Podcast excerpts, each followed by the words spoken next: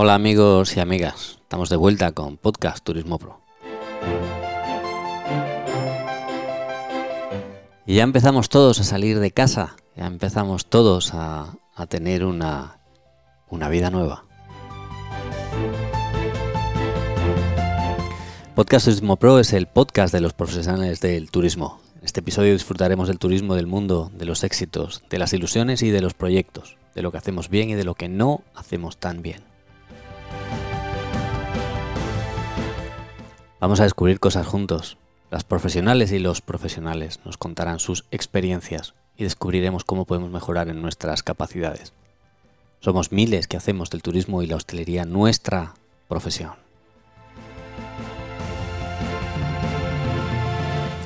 Esa profesión que lo que hace es atender, cuidar y, como no, querer. Que sí, que sí, querer.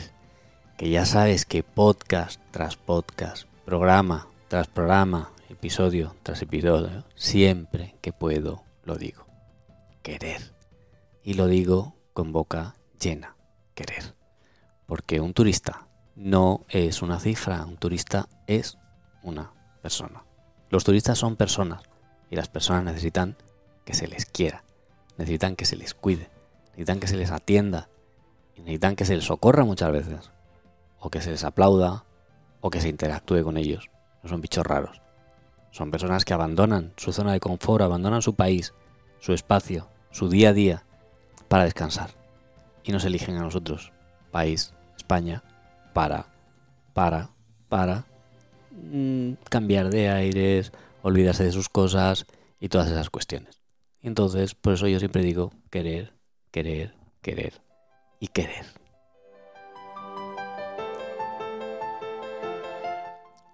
Este podcast no sería posible sin nuestros patrocinadores. En este caso, alexfo.com, organizador profesional de eventos, comunicación y productora audiovisual especializada en la grabación multicámara y en eventos en, streaming. Gracias a Alexfo por seguir confiando en Podcast Turismo Pro.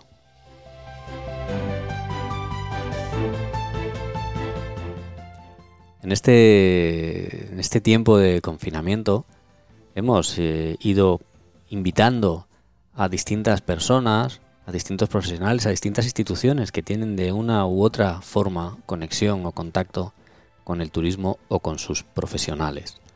Hemos tenido de todo tipo de invitados y en esta ocasión me ha parecido un buen momento para traeros una conversación con un, eh, con un sociólogo. Para eso nos hemos puesto en contacto con el Colegio de Sociólogos y Politólogos de España, ilustre colegio de doctores y licenciados en Politología y Sociología de Madrid.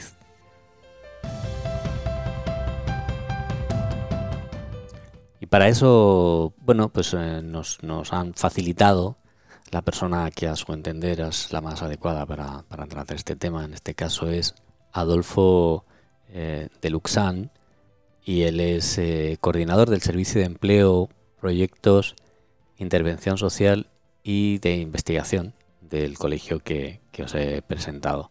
Adolfo, mm, buenas tardes, buenos días o buenas noches, dependiendo de aquel que nos escuche y muchísimas gracias por haber atendido la llamada de Podcast Turismo Pro. Mm, hola, buenas, mm, buenas a todos y a todas. Y a todas y a todas. Que se nos olvida, ya se lía. Eh, Adolfo, eh, estamos en un momento ya post confinamiento. Eh, ahí hay un montón de temas apasionantes y interesantes que yo creo. Y antes que nada, para que, para que los que nos están escuchando puedan entender un poco por qué os hemos, eh, por qué os hemos invitado, la primera pregunta que yo tendría que hacerte es qué es la, qué es la sociología. Uf, mm, la pregunta del millón. Es para, para verte una pregunta fácil, pero no es tanto. Bueno, la, sociología es la ciencia que estudia que estudia la sociedad, eh, cómo bueno cómo se cómo cambia, cómo se mantiene, eh, y para ello pues utiliza una serie de, técnicas de investigación. La más conocida pues normalmente es las encuestas, que son pues las encuestas que se hacen a la población para saber lo que opina de determinados temas. Pero luego tiene también otros otras técnicas más cualitativas de entrevistas en profundidad, grupos de discusión, focus group, etcétera, para saber una información un poco eh, no tan extensa, pero sí más en profundidad de, algunas temáticas. Y bueno, y con estos este conocimiento de la sociedad, pues permite proponer cambios para la mejora de, nuestra sociedad en la que convivimos todos. ¿Cuáles son los ámbitos eh, en los que interviene la, sociología?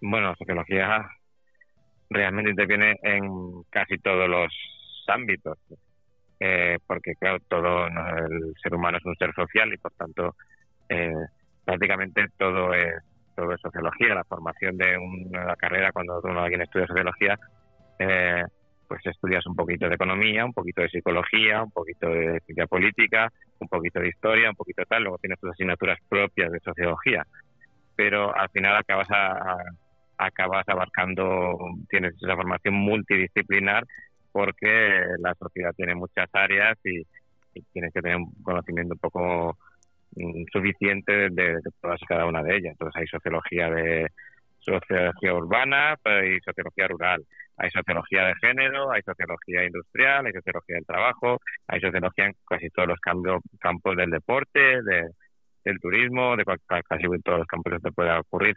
Hay expertos más específicos, en, hay gente que se dedica específicamente a un área, a un área y otros que hacen pues, investigaciones o tal más, más, más generalistas.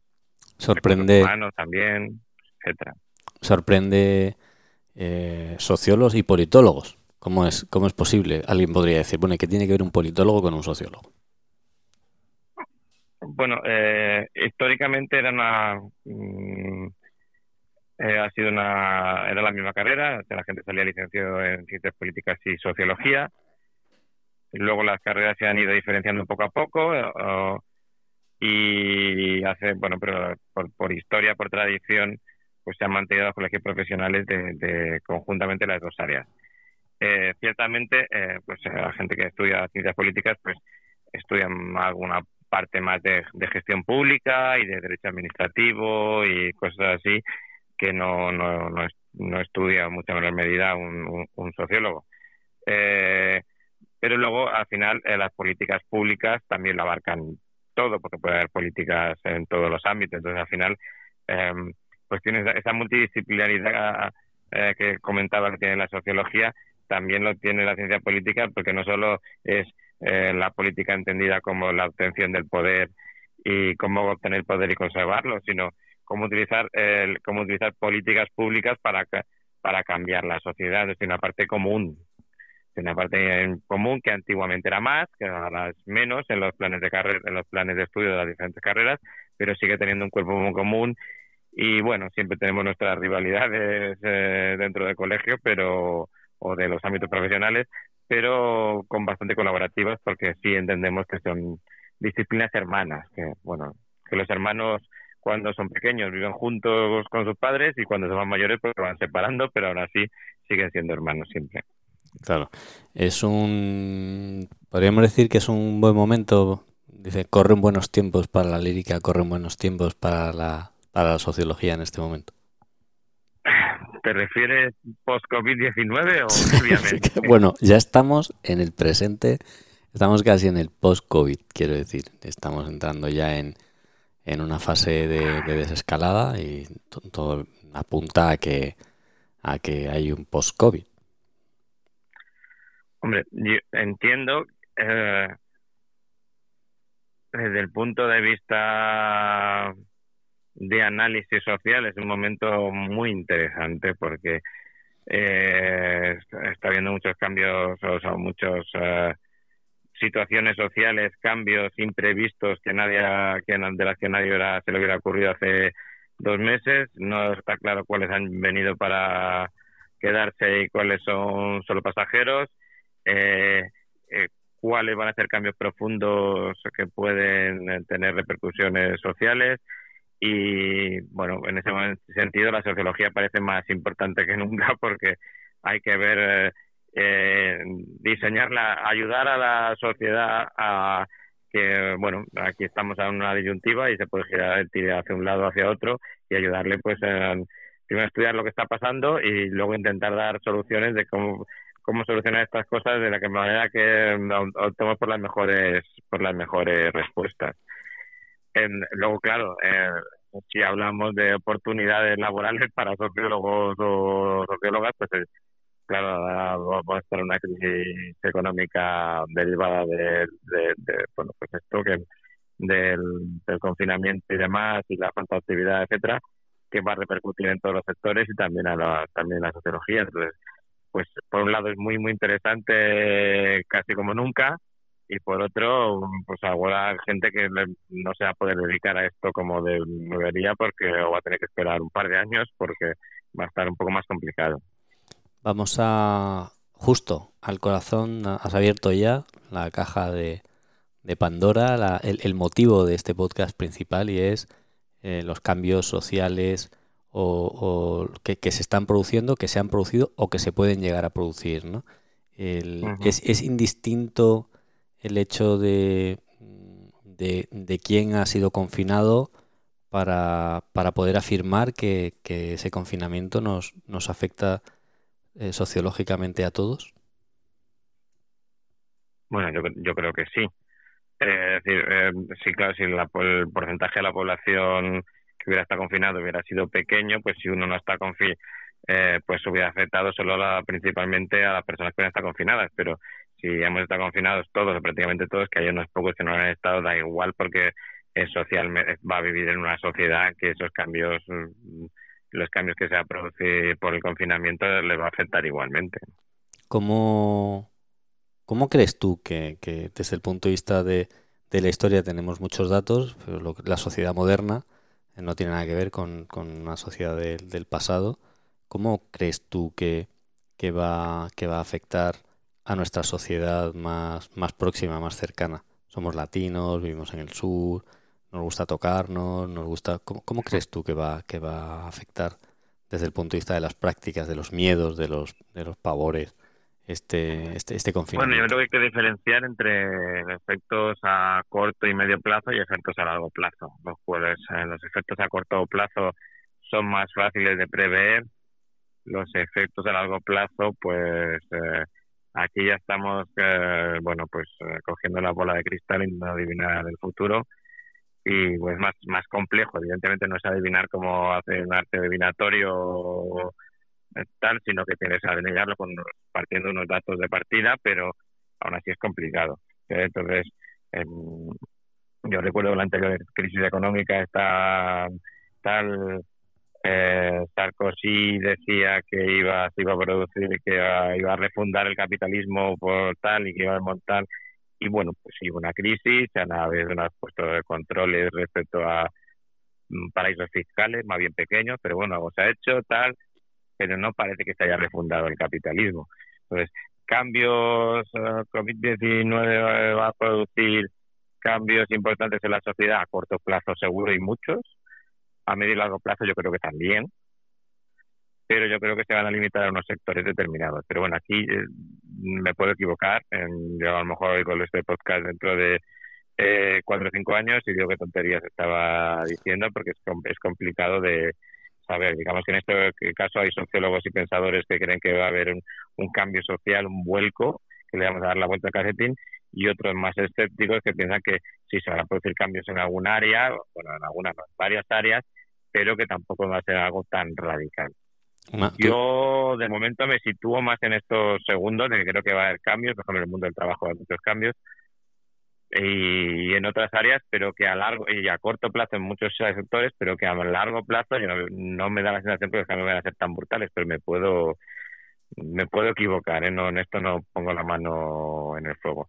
Yo creo que sí hay cierto miedo al contacto físico que se está extendiendo, pero si no si no hay rebrotes o hay rebrotes pero no son muy fuertes, si no surge otro virus dentro de cuatro años, si no tal, creo que al final nos volveremos a tocar, abrazar y besar de forma similar a lo que se hacía hasta ahora, pero bueno, ya digo que no, no las tengo todas conmigo, ¿eh? pero creo que esa puede, no creo que esa debe ser uno de los cambios principales, que otros iba a haber, pero creo que, que ahí volveremos. Yo creo que la cabra vuelve al monte y que vamos a volver un poco a, a contacto tal.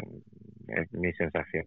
Pero cuando uno en esta época eh, o en estos últimos meses dice mm, no pongo la mano en el fuego, lo cierto es que todo, todo es posible después de haber visto cómo se ha confinado a un, a un planeta, no a un país, a un planeta, no a un barrio, a un planeta, no a una región, a una provincia, no, a un planeta y estamos viendo cómo en las distintas partes del mundo la gente está muriendo y cómo efectivamente hay cifras de muerte enormes, nadie, nadie jamás se imaginaba o se podría imaginar que eso sucediera, ¿no? De hecho, yo creo que eso es uno de los principales shocks de la sociedad actual y es decir, eh, cómo responder esa pregunta de cómo ha podido pasar esto. No, no, estoy de acuerdo completamente de acuerdo contigo que ahora pues vivimos un movimiento de mucha incertidumbre y que no se puede poner la mano en el fuego por muchas cosas y es posible que algunos cambios que, queremos que no se van a producir luego sí se produzcan o, viceversa. Yo creo que por lo menos a corto plazo si va a haber un repliegue más nacionalista o más hacia uno mismo de los diferentes países. Eh, no sé si será duradero o no, esto no lo tengo claro, pero bueno, pero sí creo que se va, que, eso se está produciendo y se, se, se va a producir eh, durante unos años, porque no sé. Eh, bueno, hay cierto miedo a, lo de fuera, al extranjero, a la que puede traer virus, a, que pueden entrar virus porque les traigan los turistas o les traigan no sé qué, o no me da miedo ir a otro país porque no sé qué, o hay que reforzar la industria nacional porque no se puede vender de fuera. Entonces unas cosas pueden ser verdad, otras no, etcétera, pero sí creo que un cierto repliegue nacional sí se está produciendo y y por lo menos durante unos años se va a producir lo que no puedo lo que no estoy tan seguro y aquí sí que no mm, tengo mm, no digo que no se que no se pueda que no pueda ser más estable puede ser que una cosa que se venga a estar durante unos años más o menos ya ya se irá viendo. Hay una cosa que, estamos viendo y es que no imaginábamos que fuéramos a tener playas y vacaciones y, estamos viendo cómo como, como no solo lo vamos a tener, sino que además eh, vuelve a, reactivarse la actividad mm, turística neta como tal, una, con algunas diferencias eh, con algunas diferencias importantes en el, en el cómo se desarrolla la, la actividad hostelera o cómo se desarrolla la actividad en un restaurante, pero que eso por días eh, va cambiando, ¿no? De, de repente uno dice, espera, ¿cómo era? Si hace dos meses estaba completamente cerrado y ahora los aviones están empezando a funcionar, a llenarse y ya hay movimiento entre países. ¿Cómo, cómo crees tú que, que, una situación tan dramática pasamos de, de, una vida normal a un confinamiento y de un confinamiento a esto? ¿Cómo, cómo asimila un, ser humano, una sociedad esos cambios tan, tan, tan bruscos? ¿Cuáles son los procedimientos que, que desde el punto de vista yo Creo que no lo va a asimilar a corto plazo, es decir, no se va a volver a una normalidad previa a esta crisis. El sector turístico se va a notar más que en otros. Eh, evidentemente, por suerte, parece que va, va a poder haber algo de temporada turística los meses de verano, etcétera, y que no está completamente perdida, pero si la comparamos con cualquier otro verano, las cifras no van a tener nada que ver. Y, luego la experiencia turística va a ser distinta porque el uso de los espacios y tal, incluso la gente que venga pues vendrá con miedos. Mm, hay que tener en cuenta que, bueno, hemos sido uno de los países más afectados. Nosotros podemos decir que los de Inglaterra más o que Francia pues tiene el mismo número de fallecidos con nosotros y tal, pero al haber sido los primeros también te, te señala, te señala un poco más. Eh, y, bueno, pues eh, se va no se va a notar yo creo que el turismo nacional compensará en parte porque la gente sí tiene un poco ganas de desconfinarse y cambiar de aire pero también con ciertos recelos, miedos y más en la población mayor. Mm, no sé, va a ser una, una temporada turística extraña, pero bueno, por lo menos va a haber temporada turística. lo que es más, em, lo que realmente conviene analizar no es tanto lo que va a pasar este año, que, evidentemente laboralmente pues, puede afectar a mucha gente, económicamente también, es que va a pasar con el turismo a partir de ahora. Es decir, va a bajar mucho, no va a bajar, eh, va a cambiar de destinos, eh, va a ser va a ser los mismos destinos, pero con simplemente adoptando una serie de medidas, eh, seguridad, etcétera. ¿Cuáles? yo creo que aquí hay muchos interrogantes y muchas incógnitas y que es difícil despejar así a corto plazo. Es una cosa que vamos a ver más ya el verano siguiente que, este verano. Desde el punto de vista del, del colegio, ¿qué, cambios habéis observado ya? ¿Qué, conclusiones podéis estar, estar eh, sacando? ¿Cómo, cómo, ¿Cómo os podéis pronunciar sobre cuál es el, lo, que ha sucedido en, en esta sociedad nuestra en, por parte de la aparición del COVID? Bueno, nosotros hemos hecho una encuesta que todavía eh, vamos a sacar los resultados preliminares próximamente. Eh, lo, lo que es que de momento todavía yo creo que la población todavía está un poco en shock, no, no ha terminado de asimilar todo. Entonces, quizá un estudio dentro de unos meses pueda ser más interesante para ver cambios sociales, porque lo, de momento lo que se ve pues es eh, pues es una situación de, de, miedos, de, de mm, hay que dejar un poco que los gobiernos actúen y ver tal. si es cierto que sea mm, mm, se han entendido relativamente socialmente no del todo las críticas que está habiendo a las labores de los gobiernos, no porque no se puedan estar equivocando, sino porque quizá no es el no es el momento que va a haber algunos algunos cambios que sí que sí han venido que sí han venido para para quedarse y, yo creo que en el, mundo laboral son especialmente fáciles de ver que van que van a ser más, más estables. Es decir, todo el tema del teletrabajo sí creo que se va a potenciar mucho. Y esto también tiene sus implicaciones en el, en el, en el sector turístico, sobre todo turismo rural o menos estacional, porque va a permitir a la gente más flexibilidad. Creo, creo que el teletrabajo, que ah, bueno teníamos unos porcentajes buenos que iban subiendo cada año, pero muy, muy bajitos, creo que de repente se va a extender muchísimo y que cuando ya, ya desaparezca todo el confinamiento, mucha gente va a seguir teletrabajando un par de días a la, ya no todos los días, pero sí un par de días a la semana, etcétera, etcétera. Va a tener más flexibilidad horaria para la entrada y la salida. Muchas reuniones que antes se hacían a distancia, pues ahora por lo mejor se van a hacer menos, va a haber menos, quizás menos viajes de trabajo. En cambio aquí, por ejemplo, el turismo de congreso se puede, se puede ver un poco perjudicado. Yo creo que aquí sí va a haber unos cambios, condiciones laborales en el mundo del trabajo muy, muy fuertes y que además van a tener también sus implicaciones, otras implicaciones no solo en el no solo en el mundo laboral, porque en el mundo laboral al final repercute en otros ámbitos de, la vida. Yo creo que otra cosa también que hemos visto, cambiando un poco de tema, es el tema del confinamiento en las ciudades, muchas veces en casas pequeñas, etcétera, ha puesto de evidencia pues ciertas deficiencias que pueden tener las viviendas, de necesidad de, espacios de para salir, de patios, de terrazas, de tal, de jardines, de cosas que, que antes se tenían en el mundo rural y que no se tienen en, las ciudades. Y yo creo que también va a ser, bueno, alguna gente que habla de una vuelta al pueblo, etcétera, que no creo que vaya a ser tanto, porque al final eh, la gente se desplaza donde tiene oportunidades laborales y quizás en los pueblos pequeños vaya a ver donde más hay. Eh, pero sí creo que puede ser una vuelta que aquellas poblaciones que no estén muy lejanas de las ciudades, eh, puede estar una hora, hora y media, sobre todo teniendo en cuenta que lo que decíamos antes del teletrabajo, es decir, que hay mucho tele, que el teletrabajo se va a extender mucho y si solo tienes que ir eh, un día o dos a la semana, pues no te da tanta pereza tener que utilizar mucho, desplazarte y tardar una o dos horas, porque, eh, bueno, eso no, no, no, no es todos los días.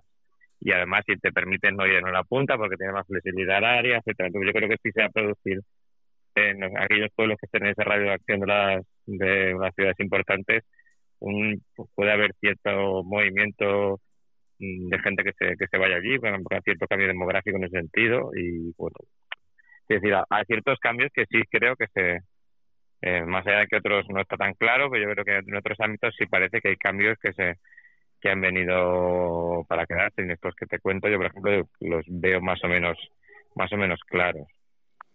El, hay, hay una hay un digamos que yo he visto o se perciben dos, dos comportamientos en, en la sociedad confinada, ¿no? Está el aquel que se ha visto eh, siete series completas de, de cualquier operador de, de, televisión de pago y los hay que han aprovechado para, para terminar de formarse, para, para formarse en aquello que tenían muchas ganas de hacer hace mucho tiempo y que Esto no. es porque no tenían niños pequeños. Porque si estás en casa con los niños pequeños, no tienes tiempo ni para una cosa ni para la otra eh, y eso eh, pues la, el tema de tener a los niños en casa a las 24 horas pues a muchas familias les ha supuesto un problema. El bien me has abierto un, un, melón no el, el problema en, en, las familias. Cómo cambia cómo, cómo cambia la cómo puede cambiarte la vida la convivencia en estos momentos las madres y los padres han tenido que hacer en parte de profesores y en parte de eh, no solo, sino que a lo mejor tenían muy hasta ahora tenían unas funciones muy claras de lo que hacían en casa y ahora han tenido que cambiar, etcétera, etcétera. Y pues bueno, o sea, hay que analizarlo tal desde luego ha puesto un estrés muy fuerte para para algunas para algunas familias y y veremos cómo se retoma la escuela en, en septiembre, en, si, en, qué condiciones y si, si se mantiene la formación a distancia, aunque solo sea parcialmente o no, etcétera, etcétera, etcétera. Eh, pero sí creo que, bueno, mucha gente decía que en, un grupo de WhatsApp de no me acuerdo quién, de, una, de una amiga, eh, eh, lo que estaban de uno, no era de una AMPA, de una de madres y, padres, lo, primero que estaban anunciando eran psicólogos de parejas por tanto tiempo juntos. Porque, eh, bueno, no está uno acostumbrado a compartir todo, el rato sin tener y, sin, y, luego no tenerse nada que contar porque está con, completamente las 24 horas de, del día juntos. Entonces, sí va a haber puede haber cambios en este sentido. Lo que pasa es que es cierto que aquí este en el ámbito no me atrevo mucho porque no, no lo tengo tan tan estudiado. No lo tienes estudiado. Hay una cosa que yo tengo clara que o sea que yo al menos así lo veo no y me gustaría que un profesional pues me, me, me ayudara con, con, con mi interpretación pero yo tengo la yo tengo la completa claridad de que éramos una sociedad antes de antes de ser confinados y que después del confinamiento vamos a ser una, una sociedad además cambiante y que va a evolucionar con, con, con, la brecha de los que de los que han salido realmente mal parados de, esta, de esta pandemia, porque para mí es una guerra que ha devastado el tejido social y el tejido y, un tejido social importante también. Y, y, están los que los que realmente han salido perjudicados de, de esta pandemia y los que no, ¿no? O sea, que, que, la, que la sociedad va a ser diferente. No digo que sea peor ni mejor, sino simplemente que va a haber una sociedad diferente, que va a ser una sociedad distinta y que todos vamos a tener en algún momento bueno, la, la sensación siempre de... va cambiando y, y siempre va evolucionando.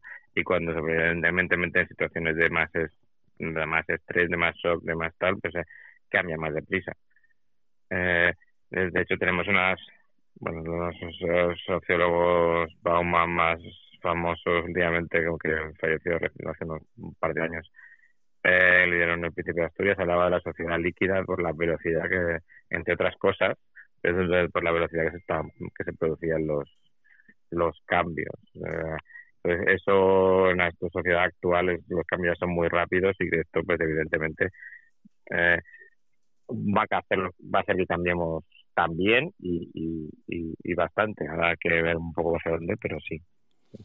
Claro, eh, introduces un elemento, un término que además a mí me encanta porque, porque en el ámbito tecnológico, no digamos que sea que ha habido siempre hay una adaptación de antes que, que en otros que en otros sectores en la sociedad líquida, ¿no? Los nomads, las, las personas que independientemente de la edad, en función de la actitud que, que manejen, se adaptan mejor a los cambios, ¿o no? Uh -huh. No, no, no te entendí un poco ahora la pregunta. Sí, la sociedad, o sea, has mencionado al, al, al, al, sociólogo que hablaba de la sociedad líquida, ¿no? Que hablaba de, de, cómo uno se va, se va adaptando o no se va adaptando a, en, a, los cambios, ¿no? Hay personas que son que, que, están más capacitadas o que están más abiertas a ese cambio, como consecuencia eh, da, da igual, ¿no? Porque, o sea, quiero decir, da igual lo que pase porque al final tú te vas adaptando. Además, los normalmente en la sociedad, cuando algo cambia, todo el mundo se tiene que adaptar, los de 15, los de 18, los de 30, los de 40, los de Sí, pero es cierto que es, más fácil adaptarse eh, eh, en función de dos, dos variables principales. Una, se adapta más, mejor la gente más joven, y dos, igual o más importante, se adapta eh, mejor la gente con mejor un nivel educativo. O entendido normalmente suele ser reflejo de, del nivel de estudios que uno ha adquirido pero bueno no solo es decir no puede haber gente autodidacta gente que no sé qué pero sí es cierto que la gente, de cierta extracción social con un nivel educativo más alto eh, tiende a adaptarse mejor a los a los cambios que gente con eh, niveles educativos más bajos, que además se suelen corresponder con, con niveles socioeconómicos más bajos. Entonces, la gente con nivel educativo más bajo, que normalmente suele tener eh, menores ingresos, suele adaptarse peor a los cambios, porque no tiene las herramientas, porque no ha sido formado ni ni por la educación pública o privada, ni, ni en, el sistema, en el sistema educativo, ni por su familia, porque no tenía eh, los recursos de los conocimientos, eh, el capital social para formarte en esto, eh, y entonces no tiene pues adaptado, se adapta peor. Si por mucho que lo intente, no tiene las herramientas para, para adaptarse. Pues te decía que se quedaban atrás, pero que no tienen la culpa de ello, que decir, han nacido donde han nacido, no han tenido los recursos para formarse, pues, las, pues no, sus familias no se le han podido proporcionar, pues no, pues hay que intentar ayudarles de, de alguna manera para, para, seguir, a, no, no dejarlos atrás, ayudarles en esta adaptación que todos los cambios sociales se producen y que la tecnología está produciendo a una gran velocidad y que evidentemente el, eh, una, otra, otra de las cosas que se está diciendo que puede provocar el, el, el COVID-19 es una mayor automatización de algunos de algunos procesos, eh, de algunas eh, cadenas de trabajo, etcétera, eh, porque las, las, cadenas robóticas, las cadenas de trabajo no enferman, no cogen virus y no necesitan aislamiento. Es decir, pueden seguir funcionando. Eh, y entonces que las empresas, pues, eh, no de un día para otro, pero eh, refuercen una tendencia que ya se está produciendo de, automatización de, ciertos tal y que puede dejar eh, en la cuneta gente sin, la posibilidad de, de formarse o de transformarse o de trabajar en otra cosa o de etcétera porque no tiene porque no ha tenido una educación determinada no no podía acceder a ella pues eh, efectivamente con, con, con, con, todos estos cambios y con todas estas eh, con todas estas eh, con todas estas faltas no como desde el punto de vista de, del, del colegio cuál es la manera en la que en la que cómo se corrige este este desfase sociológico bueno, yo creo que lo que primero hay que saber, hay que tener claro es que no se corrige solo, que hay que tomar eh, determinadas medidas, determinadas políticas públicas para intentar eh, no parar los cambios, porque los cambios se van a producir y si parar los cambios en tu país cuando se producen en el resto del mundo solo va a hacer eh, que tú te atrases y que no seas competitivo. Eh, pero sí eh, facilitar que la población se pueda adaptar a esos cambios eh, haciendo más énfasis, más hincapié en la aquella población que lo va a necesitar más. Y ahí, pues bueno, hay que tener que, hay que impulsar políticas públicas para que eso se pueda hacer.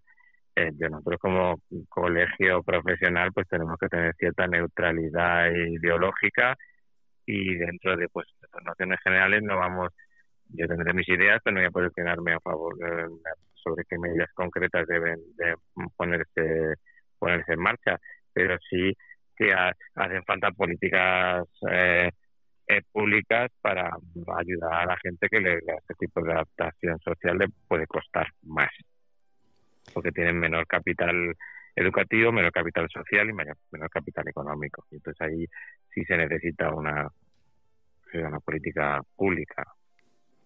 Bueno, pues parece que lo, que lo obvio al final se va a ver, que hay un cambio de, sociedad ahí. Eh, lo, obvio que va a haber cambios eh, que han venido para quedarse, pues parece que, que, efectivamente... perdona que te, te, interrumpa. Otro área que no he comentado que sí creo que ha importante es el tema de los, de los mayores. Eh, creo que haber un miedo a llevar a la gente a las residencias por la mortalidad que se ha visto en ellas. Creo que se va a llevar menos a la gente a las residencias de, mayores o de ancianos. Eh, eh, y ahora que hablamos de las políticas públicas, eso quiere decir una cosa que ya se venía diciendo en, ciertos sectores de la sociología de la, de la, gerontología, eh, para que eso se pueda producir, porque sí es cierto que hay cierto deterioro físico y la gente a partir de cierta edad no puede estar completamente sola, o, o, que sea, vivan juntos una familia y tal, pero sea una familia, una pareja, etcétera, eh, pues quizá haya que reforzar los cuidados en la casa con gente que le que va a limpiar, hacer la comida, etcétera, que eso ya existe, pero que digamos que se puede potenciar, probablemente haya más empresas privadas y eh, más políticas públicas para potenciar estas cosas frente a las residencias por los riesgos que puede haber de contagios y demás. Y seguramente las residencias que seguirá habiendo hay que cambiar un poco el modelo de negocio y la forma de organizarse internamente, etcétera, y haya eh, otro tipo de residencias con otros eh, tipología. No me quiero meter mucho en cómo pueda salir, porque tampoco soy un experto, pero yo creo que otro sector importante en el que puede, puede haber cambios. Bueno, puede haber cambios, no, yo creo que va a haber cambios seguro. Hombre, sin duda, sin duda es una cosa como hablábamos, ¿no? uno de los motivos por los que se, por los que nosotros hemos convocado este programa es por, por darle una, una, una opinión científica, darle una visión más científica desde el, desde el colegio. Pues eh, vosotros tenéis un contacto, sin duda, real sobre, sobre cómo se mide los cambios sociológicos, sobre cómo, cuáles son los comportamientos sociales, cómo se llevan, cómo se llevan esos datos a a que sirvan, a que sirvan para algo y que de alguna manera tengan un respaldo y se puedan utilizar en, en futuras tomas de decisiones. Ese es el motivo principal por el que hemos querido invitar al colegio para tener una visión absolutamente diferente a la que es simplemente una opinión, ¿no? Una opinión de una opinión de, de, tomar un café en el hall de un hotel y ponerse uno a hablar de los cambios sociales o en la barra de un bar, que, que desgraciadamente esa cultura de bar de barra pues nos la tienen prohibida. Todo, solo podemos sentarnos en una, en una silla. Pero bueno, la cuestión es que efectivamente eh, se constata que, la sociedad eh, del cambio que ya venía por tecnología, como has citado, se, vamos, el, el, el COVID ha sido un acelerador desde mi punto de vista en, en todo. O sea, le han metido un turbo de, de, mm. y a mí me parece que ese turbo no es bueno. No es bueno porque muchas veces toman decisiones que no que no, que no, que, necesitan madurar y que necesitan asentarse porque, porque las prisas nunca, nunca han sido buenas consejeras. No, claro. No, y es que toda dicotomía entre seguridad y libertad que ya en los últimos tiempos eh, se venía, bueno, tal, pues, pues creo que evidentemente se, se va a potenciar más un poco temas más de seguridad, aunque tengan una merma eh, de libertad, porque ahora las los porque ante la ciudadanía no iba a aceptar esto y ahora la ciudadanía que se ve amenazada sí puede aceptar más medidas que limiten algo su libertad. Yo entiendo que en las democracias occidentales la limitación será mm, relativa, pero se va a dar. Y en otros países se va a dar con mayor énfasis. Bueno, pues eh, Adolfo, ha sido un placer eh, tenerte entre nosotros. Efectivamente, hay un montón de preguntas que se quedan abiertas. Nosotros no, no hemos pretendido en ningún momento eh, que tuvieras la bola de cristal abierta, dejar claro nada, porque es, es difícil de dejar claro nada que no esté pasando ya, que no haya sucedido, porque el futuro pues es incierto en todos los casos y en este pues más aún, ¿no? Cuando hay cuando hay una epidemia, ¿no? Algo epidemiológico que, que muchas veces está fuera del, del, control mm, con, la rapidez que, necesita. Siempre se ha dicho que, que la sociedad iba por delante de los gobiernos y en este caso el COVID ha ido por delante de la sociedad y de los gobiernos. Entonces, pues al final nos ha cogido a todos un poco con el, con el pie cambiado. Adolfo de Luxán, gracias eh, por asistir a este, a este podcast Turismo Pro y por, bueno, pues por, por realmente poder aportar un poco y, aportar un poco de luz en este ámbito desde el punto de vista del Colegio de Sociólogos y Politólogos. Bueno, gracias a ti por darme la oportunidad a mí personalmente y sobre todo al colegio y a la sociología en general para dar nuestra visión de, cómo puede evolucionar la sociedad y, y, qué podemos hacerla para ayudar a evolucionar mejor. Y nada, un placer.